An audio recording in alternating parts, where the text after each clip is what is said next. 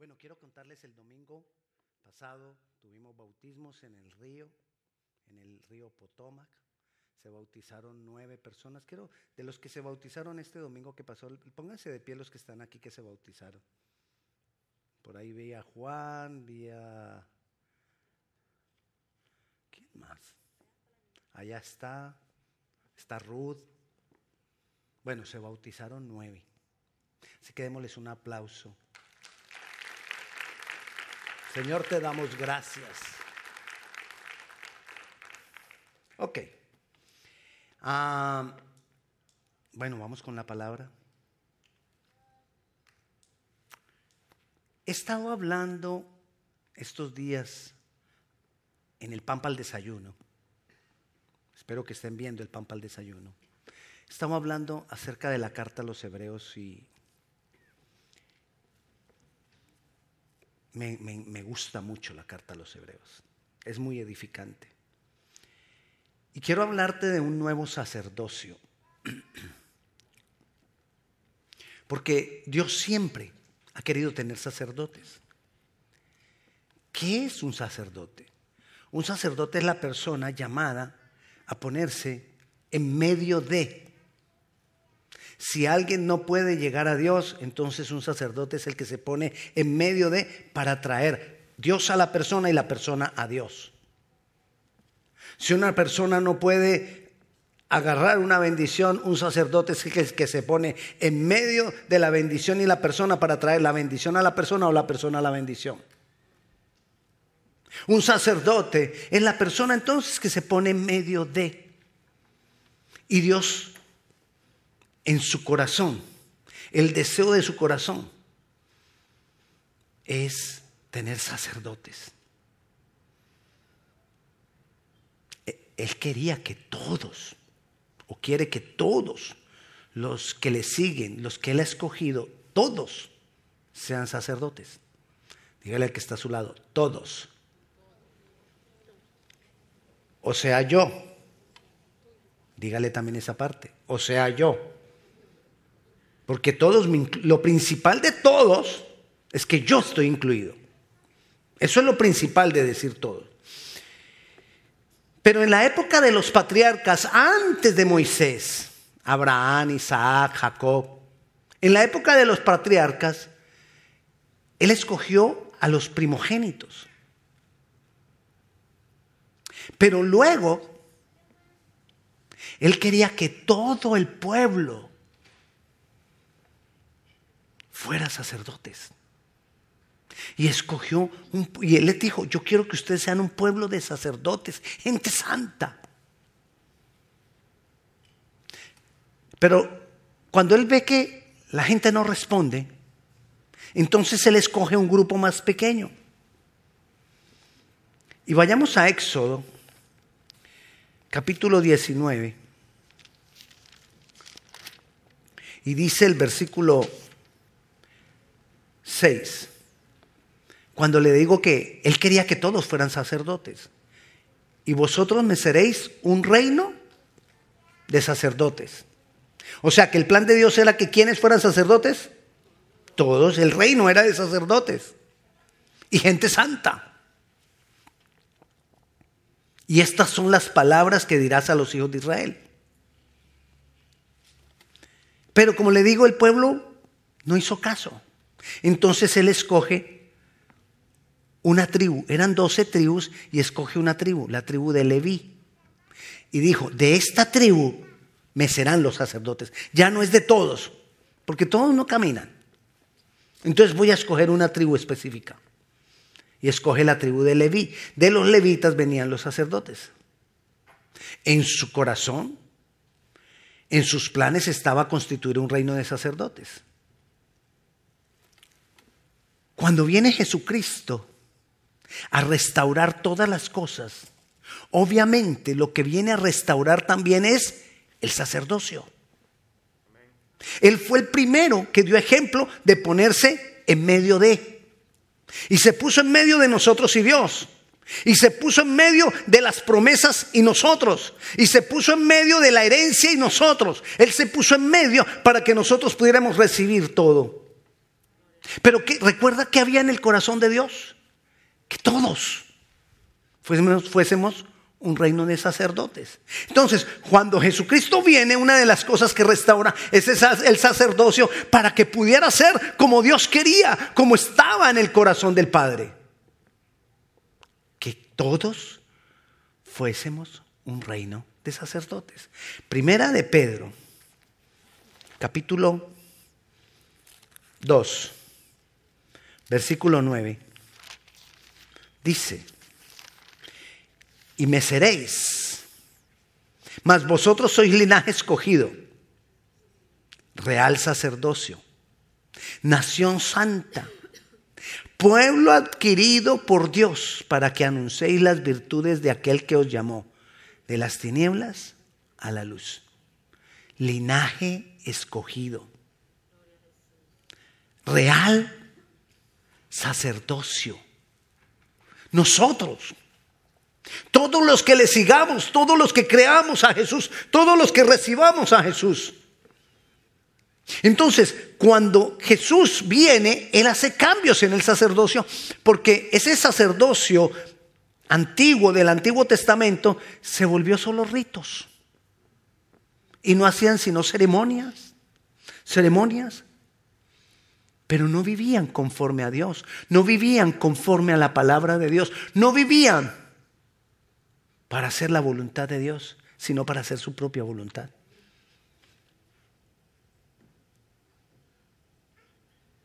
Entonces Dios dice, yo voy a traer un nuevo sacerdocio. Pero para traer ese nuevo sacerdocio, yo voy a sellar mi palabra en sus corazones y en su mente. Para que ellos no vivan de ritos como los otros, sino para que ellos tengan una vida de sacerdotes, que va fluyendo, que se va manifestando. Y entonces Él viene a establecer cosas nuevas, un nuevo sacerdocio. El primero, Cristo, pero detrás de Cristo, un reino de sacerdotes. ¿Cuántos van detrás de Cristo? Entonces somos sacerdotes. Hebreos Ahí el librito anterior a, Pedro, Hebreos capítulo 7, versículo 3, versículo 13, dice, y aquel de quien se dice esto es de otra tribu, de la cual nadie sirvió al altar. Le digo de qué está hablando. Está hablando de que Jesucristo vino a traer un nuevo sacerdocio. El sacerdocio anterior venía a través de la tribu de, ¿recuerda que le dije? Leví. Pero mire lo que dice aquí el versículo 14, porque manifiesto es que nuestro Señor vino de la tribu de Judá, de la cual nada habló Moisés tocando al sacerdocio. Cuando escogieron de quién vendrían los sacerdotes, antes dijeron de Leví, pero Jesús viene de Judá porque vino a establecer un nuevo sacerdocio. Judá quiere decir alabanza, adoración. Entonces, ese nuevo sacerdocio se establece bajo el fundamento de la alabanza y la adoración. Por eso nosotros como sacerdotes tenemos que adorar. Nosotros como sacerdotes.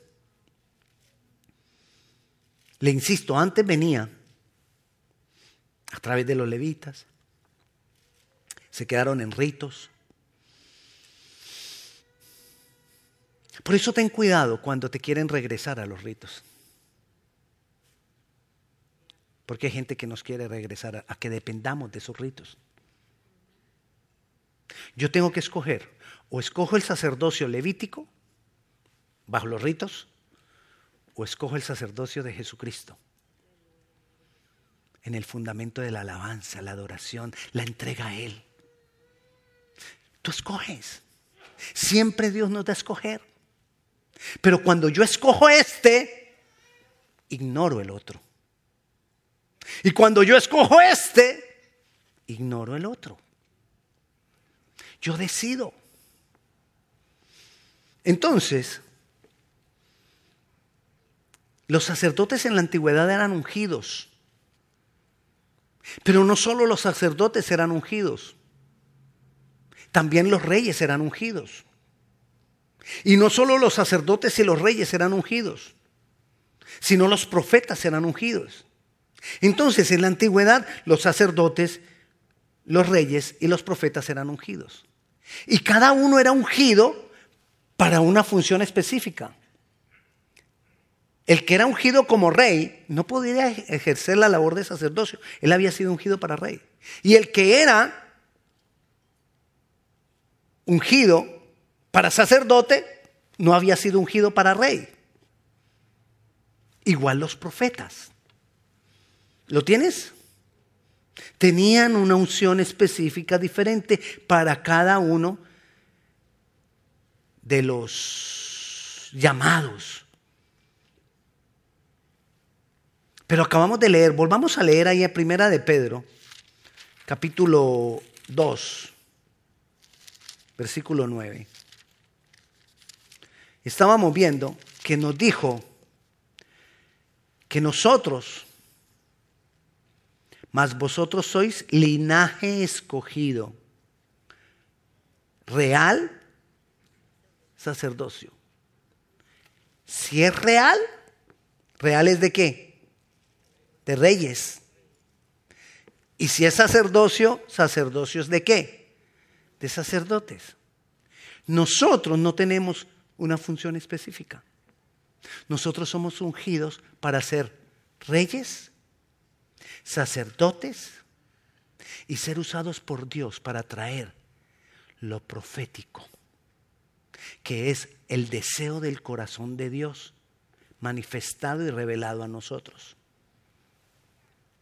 Mas vosotros sois linaje escogido, real sacerdocio.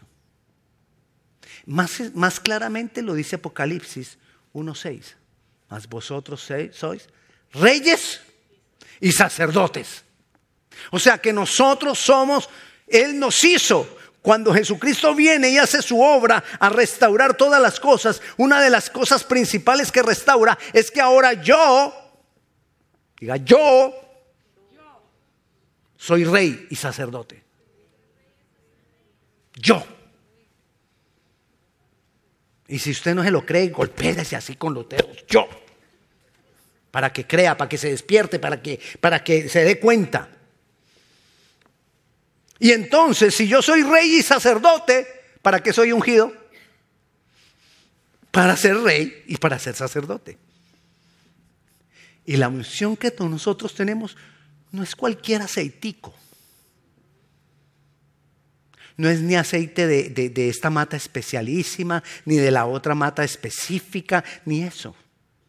Nosotros somos ungidos con el Espíritu Santo, somos ungidos con el mismo Dios.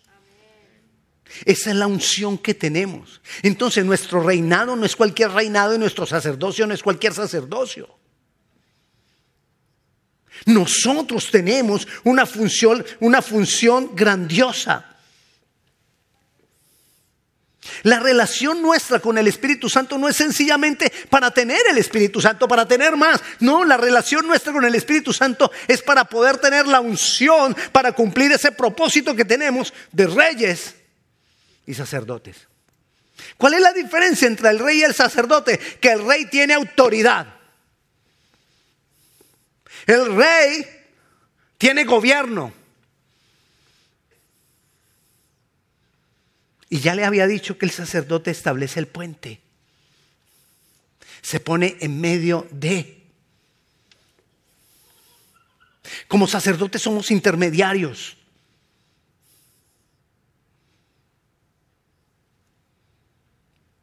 Si un hijo no está encaminado, como sacerdote, yo tengo que hacer el puente. Si un familiar ¿Quién más? Un amigo. Un vecino.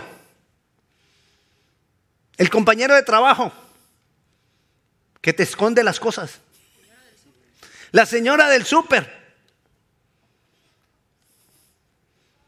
Todos. Somos el puente, somos intermediarios.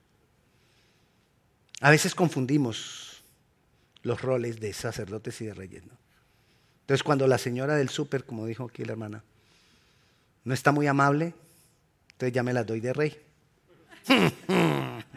No sabes con quién. Porque yo soy hijo de Dios. Y a mí me tratan como hijo de Dios. Ahí, ahí se te trocó. Ahí tenías que ser el sacerdote.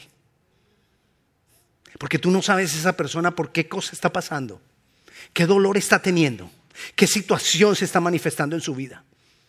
Tú no sabes cómo el diablo quizás estaba tratando de, dañar esa vida. Y tú vienes y le caes encima. Y a veces hasta maldecimos. Hijos de Dios maldiciendo. Yo no, yo, yo no entiendo cómo es eso. Hijos de Dios diciendo de otros que les va a ir mal. No sé cómo es eso. No cabe, no está dentro de la Biblia. Si yo cierro la Biblia, eso se sale. Porque no cabe.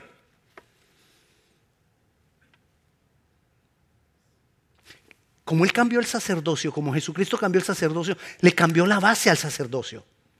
La base del antiguo, del antiguo pacto, del antiguo sacerdocio, la base era la ley. Hay que cumplir la ley. Y el que no cumpla la ley,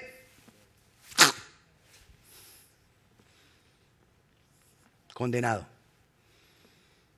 La base del sacerdocio nuevo la gracia. Y gracia es regalo que yo no merezco. Yo no alcanzo. Yo no soy suficiente. Yo no puedo.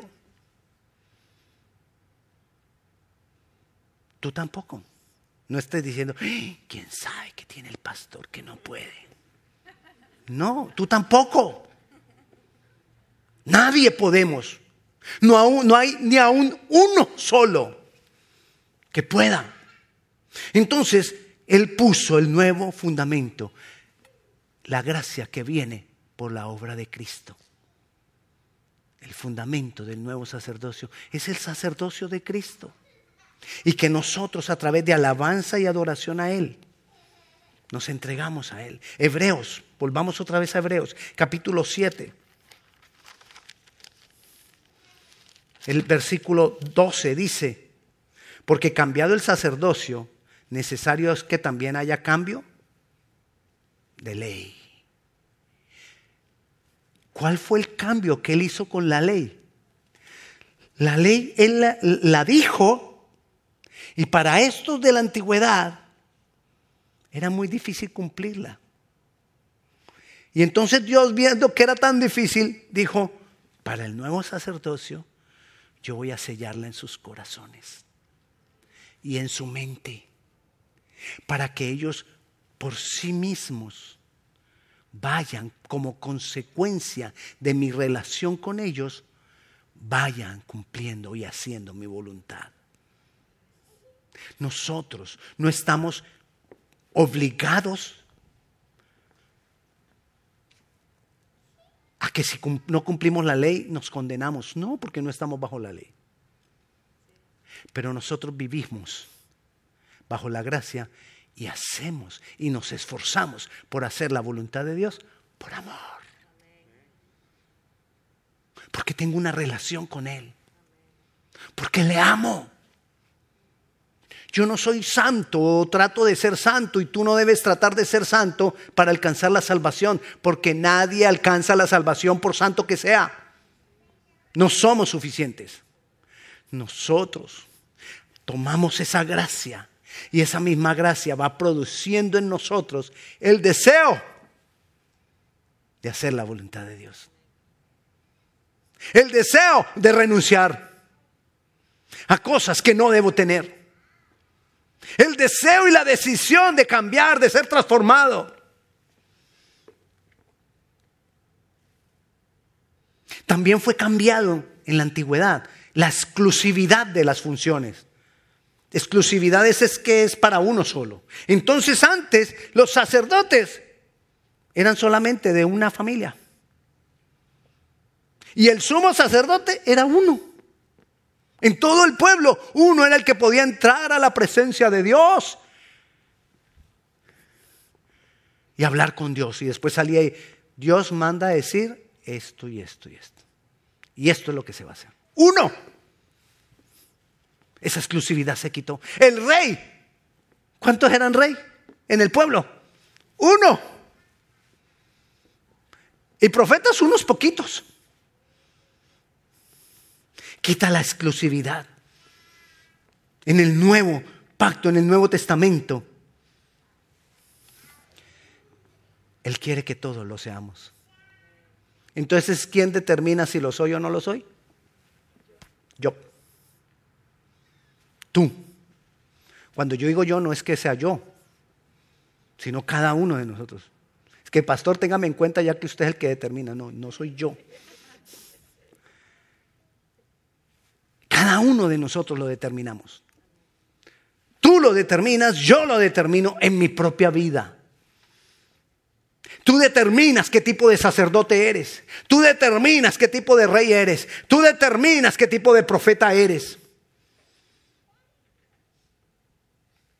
Obviamente tengo que recibir a Jesucristo como Señor y Salvador, caminar de la mano de Él, en dependencia y en relación con Él. Porque si no estoy caminando de eso, es mentira el sacerdocio que tienes.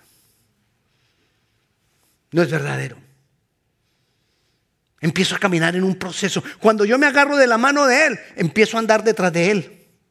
Y Él me va llevando en un proceso de transformación, en un proceso de cambio, a hacerme semejante a Él. No me puedo soltar. Entonces vamos a mirar algunas áreas. Ahora sí vamos a empezar la, enseñanza. Vamos a mirar algunas áreas de ese nuevo sacerdocio cosas de ese nuevo sacerdocio. ¿Recuerda que dijimos que de qué tribu venía el nuevo sacerdocio? De Judá. Entonces, el sacerdote de este tiempo, el sacerdote que tiene como base Jesús, la gracia, por la obra de Cristo, es un adorador. El sacerdote tiene una vida de adoración. ¿Quiénes somos sacerdotes? Todos. La adoración no es algo eventual. La adoración es una forma de vida. Eventual es que lo hago de vez en cuando y entonces a veces hemos creído el concepto de que adorar es cantar. A veces hemos creído el concepto de que para adorar tengo que ir a la iglesia y si no estoy en la iglesia no estoy adorando. Aquí lo que nosotros estamos haciendo, sí le estamos adorando, estamos expresando la adoración, estamos celebrando a Cristo. Amén, gloria a Dios y no dejes de hacerlo. Pero la adoración permanece, la adoración no es eventual, la adoración es un, es un estilo de vida, la adoración es parte de nosotros y debe seguir siendo parte de nosotros. Juan el Evangelio de Juan, en el capítulo 4, un versículo que utilizamos mucho, en el versículo 23 dice, mas la hora viene, y ahora es, ¿cuándo? Ahora. Cuando los verdaderos adoradores adorarán al Padre en espíritu y en verdad, porque también el Padre tales adoradores busca. El Padre está buscando a los sacerdotes para que adoren, para que le adoremos. El Padre estaba esperando este momento que hemos tenido hoy con Él. El Padre mismo produjo este momento para estar con nosotros.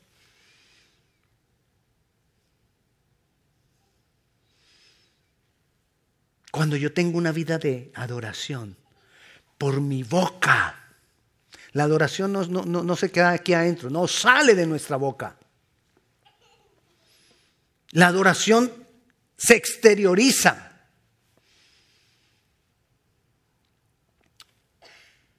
Pastor, es que Dios mira el corazón, entonces Él mira la adoración que yo tengo dentro de mí. No nos engañemos. Hay algo que no te deja sacar la adoración. Hay un obstáculo. Pero la adoración se expresa. Es como el amor. ¿Por qué no le dices a tu esposa que la amas? Yo se lo dije el día que nos casamos, pastor, y ella sabe que es así. ¿Cuánto llevan? 30 años de casados. Así es con la esposa, así es con Dios. No, la adoración tiene que salir. Tengo que decirle a Él, Jesús, yo te amo. Y no me da pena decirlo.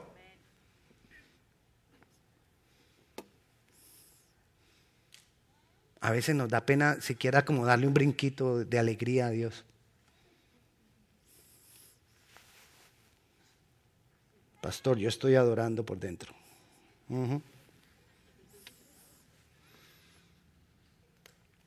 Y es que Dios no ve por dentro. el problema no es Dios.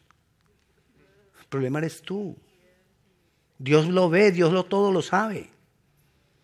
Y sabe que hay algo que no te deja, que no te da libertad para abrir tu boca y adorarle y exaltarle y decirle, grande eres. El diablo y los demonios le huyen a una boca que se abre para declarar quién es Dios, quién es Jesús, su poder, su gloria. El diablo huye. Y como el diablo huye cuando, cuando eso pasa, entonces él quiere cerrar nuestra boca. La adoración me lleva a ofrecerle a Dios expresión. En Hebreos, ahí mismo en Hebreos, en el libro de Hebreos, en el capítulo 13. Dice el versículo 15, así que ofrezcamos siempre a Dios, por medio de Él sacrificio de alabanza, es decir, fruto de labios. Haga así los labios, labios que confiesan su nombre. Jesús.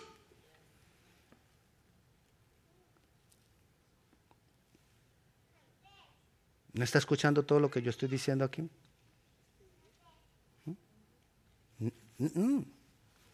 No diga que sí porque usted no estaba escuchando, porque no dije nada. Porque mi boca no se abrió. Ok, entonces el sacerdote tiene una vida de adoración donde constantemente, en todo momento, en todo lugar, yo estoy pensando o hablando de su grandeza, de su poder, de quién Él es. Y empiezo a tener una vida de dependencia de Él.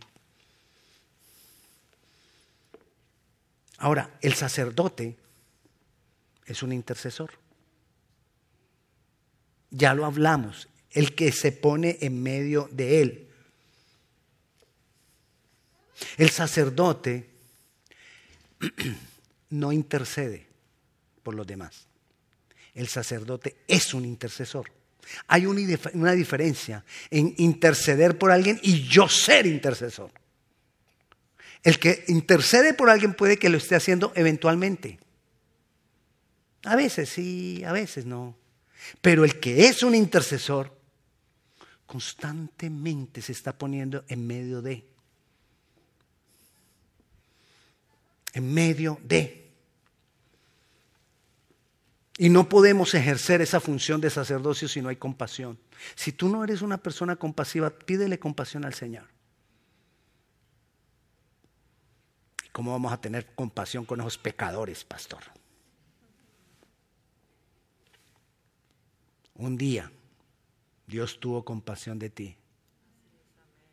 Y hoy sigue teniendo compasión de ti. Otra vez, Hebreos. Por eso le digo yo, Hebreos es muy lindo ese libro, esa carta.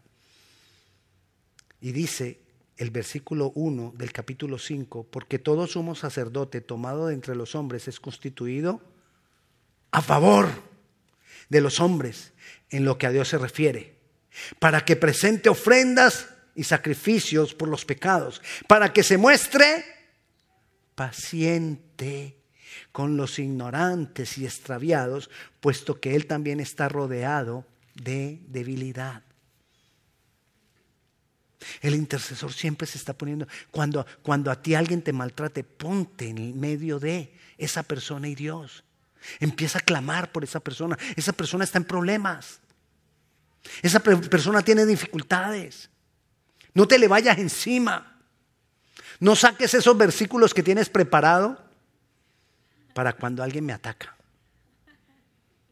Y entonces le tiro Efesios, qué sé yo, no sé cuánto, no sé cuánto. No. Ahí necesitamos hacer esa labor de intercesor. El intercesor se pone entre, en medio de Dios y los hombres. En medio de los hombres y Dios. ¿Para qué? Para clamar. Cuando el, sacerdote se pone en medio de Dios y los hombres o de los hombres y Dios es para clamarle a Dios. ¿Ok? Pero también se pone en medio de las circunstancias y los hombres. La persona está viviendo una situación difícil y yo me pongo en medio de él. Uno, para clamarle para hablarle a él lo que tiene que hacer frente a las circunstancias. Y dos, para decirle a las circunstancias, hey, basta. Pero a veces trocamos las cosas. ¿Se acuerda que le dije que el intercesor se pone en medio de Dios y los hombres para clamar a Dios? Pero se pone en las circunstancias para hablarle a las circunstancias. ¿Ok? Hay algunos sacerdotes que se confunden y a Dios no le claman, sino que le ordenan lo que tiene que hacer.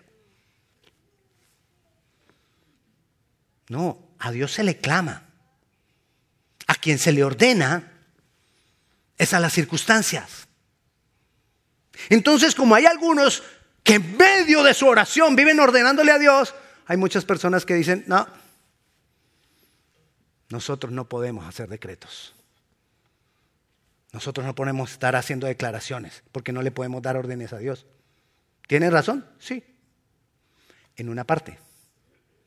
En la de que no le podemos dar órdenes a Dios. A Dios se le clama. Pero en la parte que no tiene razón es en que nosotros no podemos hacer declaraciones. Porque la palabra nos muestra que nosotros tenemos autoridad de reyes para declarar sobre las circunstancias para decirle al monte, quítate. Pero todo eso agarrado de la mano de Jesús y de su Santo Espíritu, para saber qué es lo que le voy a decir a las circunstancias. Porque habrá circunstancias que tienen que demorarse un poco de tiempo. Y yo quiero que vaya ya. Pero si yo conozco la voluntad de mi Padre, si yo conozco la voluntad de Jesús porque estoy en comunión con Él, yo sé a qué circunstancias le hablo y a qué circunstancias espero. Sacerdotes y reyes.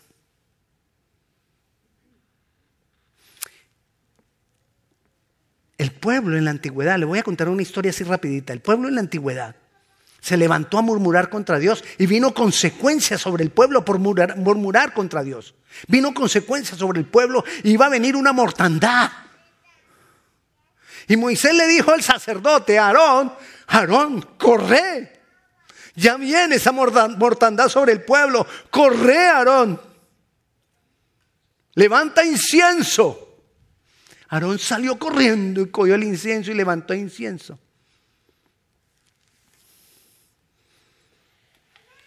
y la mortandad paró. Pastor, ¿y con qué podemos hacer incienso? Porque esa está buena. Ese, Si tenemos que aprender a, hacer, a levantar incienso, pues dice Apocalipsis que el incienso son las oraciones nuestras. Son nuestras oraciones. O sea, que cuando viene consecuencias, yo tengo que correr como sacerdote y no voy a buscar un incensario mm, para... No. Voy a doblar rodilla, a clamar al Señor, porque el incienso de este sacerdocio son nuestras oraciones, es nuestro clamor. Y voy a clamar a Él. Amén. Es en esa intercesión, de clamor, de rodillas, que se gestan los milagros. Es ahí donde se producen las respuestas. Pero como somos reyes y sacerdotes, entonces también el sacerdote no solamente adora, perdón, sí, nosotros no solamente adoramos, somos sacerdotes, sino que como somos reyes, conquistamos. Tenemos el poder para ampliar el reino de Dios. Cuando tú hablas, proclamas la palabra de Dios. Pero hay un problema con los reyes de hoy en día. ¿Cuál es el problema con los reyes de hoy en día? Que no estamos ejerciendo nuestra autoridad para extender el reino. Otro problema que tenemos aquí en la cabeza. Queremos ejercer nuestra autoridad para tener más. Es que mira todo lo que tengo. Mira cómo Dios me bendice. Porque tengo autoridad. Y lo que quiero lo poseo. Y lo piso con la planta de mi pie porque el Señor me dijo que todo lo que pisare de la planta de tu pie será tuyo. ¿Y el reino de Dios? Y la gente perdiéndose. Y la gente muriendo sin Dios. Tenemos autoridad y debemos ejercer esa autoridad, pero necesitamos saber por cuál, cuál es el propósito que tenemos esa autoridad. Hechos 1.8 es claro y nos dice que fuimos ungidos cuando recibáis, dice, y, recibiréis poder cuando haya venido sobre vosotros el Espíritu Santo. Vimos que nosotros fuimos ungidos no con cualquier aceitico, sino con el Espíritu Santo. ¿Para qué? Para ser testigos. Cuando tú te pones en medio de, estás siendo testigo. Cuando tú así le proclamas a otro, ¿quién es el Dios que puede sacarlo de esa situación? Estás siendo testigo. Cuando tú doblas rodilla por esa persona y le dices, mira, aquí estamos clamando a Él, estamos clamando a Jesús, estamos clamando al Espíritu Santo que por la obra de Jesús las cosas pueden cambiar, estás siendo testigo. Pero cuando hablamos la palabra, estamos siendo testigos. Entonces necesitamos esa realeza.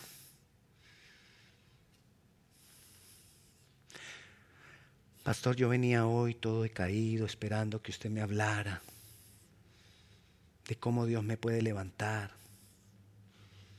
Y ahora usted me dice que yo tengo que ser rey, sacerdote para los demás.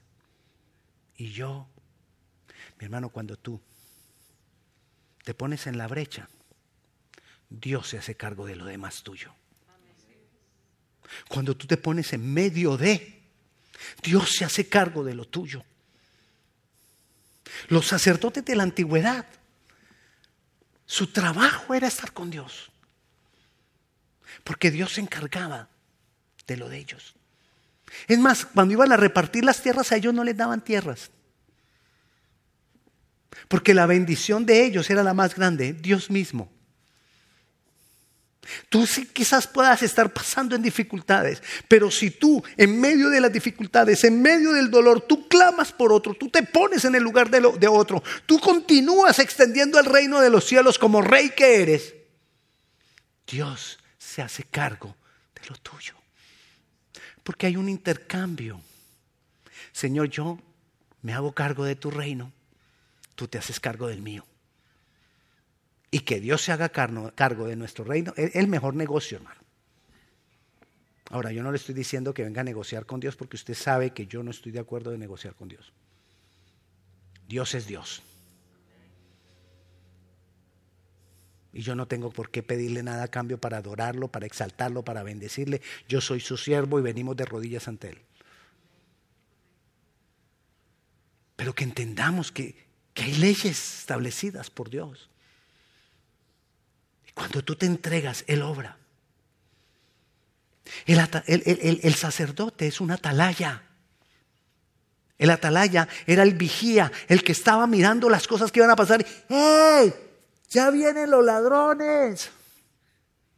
Así decimos en mi país. En mi país no decimos, en mi, en mi ciudad, no decimos los ladrones.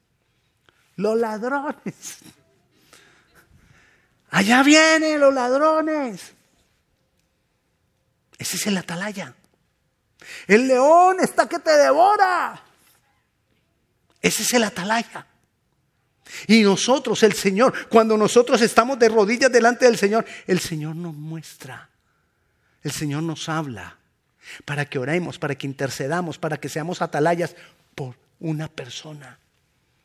Cuando tú te empiezas a poner en medio, tú empiezas a oír nombres que de repente, Gloria, Gloria. ¿Y quién es Gloria? ¿Por qué me hablaste de gloria? Señor, ¿quién es gloria? Señor, yo empiezo a poner a gloria delante de ti. Y empiezas a orar, empiezas a orar. Empiezas a clamar por ese nombre, por esa gloria que tú ni conoces. Pero Dios está obrando porque tú estás ahí levantando incienso. Tenemos que mantener el incienso prendido. Ora por tus hijos, levanta incienso, por tu marido, por tu esposa, por tu tío, por tu abuela, por tu nieto, por el vecino, por el compañero de trabajo. Levanta incienso, pero sea atalaya. Sea atalaya, habla la palabra para bendecir a otros. Profetiza la buena palabra sobre otros. Declara la buena palabra sobre otros. Declara las bendiciones, las promesas sobre otros. Tenemos una unción profética, la unción del Espíritu Santo. No estoy hablando de que necesite del llamado profético. Creemos en los profetas y en medio de nosotros hay profetas. Eso es otra cosa. Pero ahorita estamos hablando de lo normal, del diario vivir nuestro, que es hablar de parte de Dios. Eso también es profetizar. Dirigidos por Él, y cuando tú eres atalaya y hablas a las personas sin juzgar, sin señalar, estás estableciendo destino para ellos. Y cuando tú estableces destino para otros, estás estableciendo destino para ti. Por eso Dios quería que todos fuéramos sacerdotes. Porque Él quiere que todos establezcamos un destino para nosotros. Y muchos andan detrás de cuál es el destino para mí, cuál es el propósito para mí. Hermano, sé sacerdote. Ponte en medio de por otros. Amén. ¿Lo entendió? ¿O empezamos de nuevo?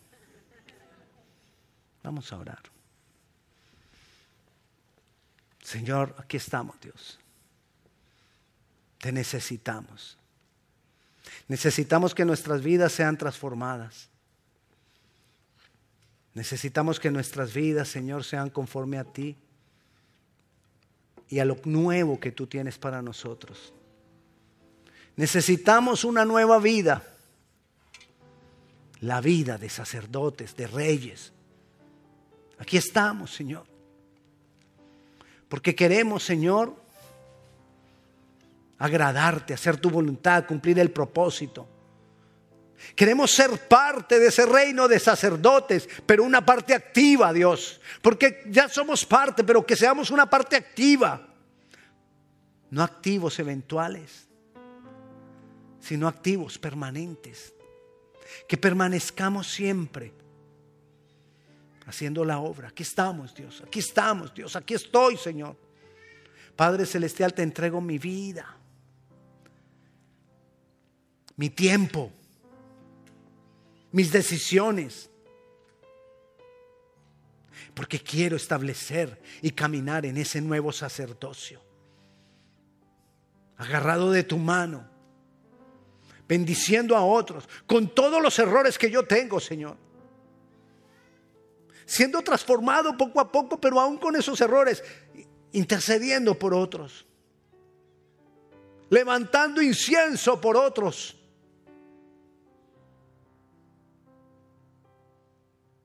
Que nuestro incensario, Señor, sea nuestras rodillas dobladas, nuestra entrega, nuestra devoción, nuestro clamor. Aquí estamos, Dios. Tú nos has ungido con tu Santo Espíritu y yo clamo para que esa unción sea manifiesta en cada uno de nosotros.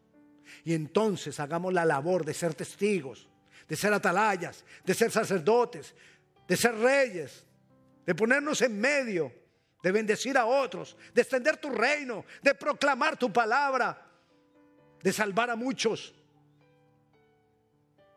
de establecer destino para todos. Señor, yo te doy gracias y yo bendigo la vida de mis hermanos en el nombre de Jesús. Amén y amén. Si alguno de ustedes tiene una petición de oración o quiere que oren ahora, en este momento por usted, aquí van a ver unas personas aquí adelante dispuestas para orar por usted. Puede pasar aquí adelante para que oren por usted. Hermanos, tenemos oración martes y jueves 7 y 30. Les esperamos. Reunión de hombres este sábado 9 de la mañana.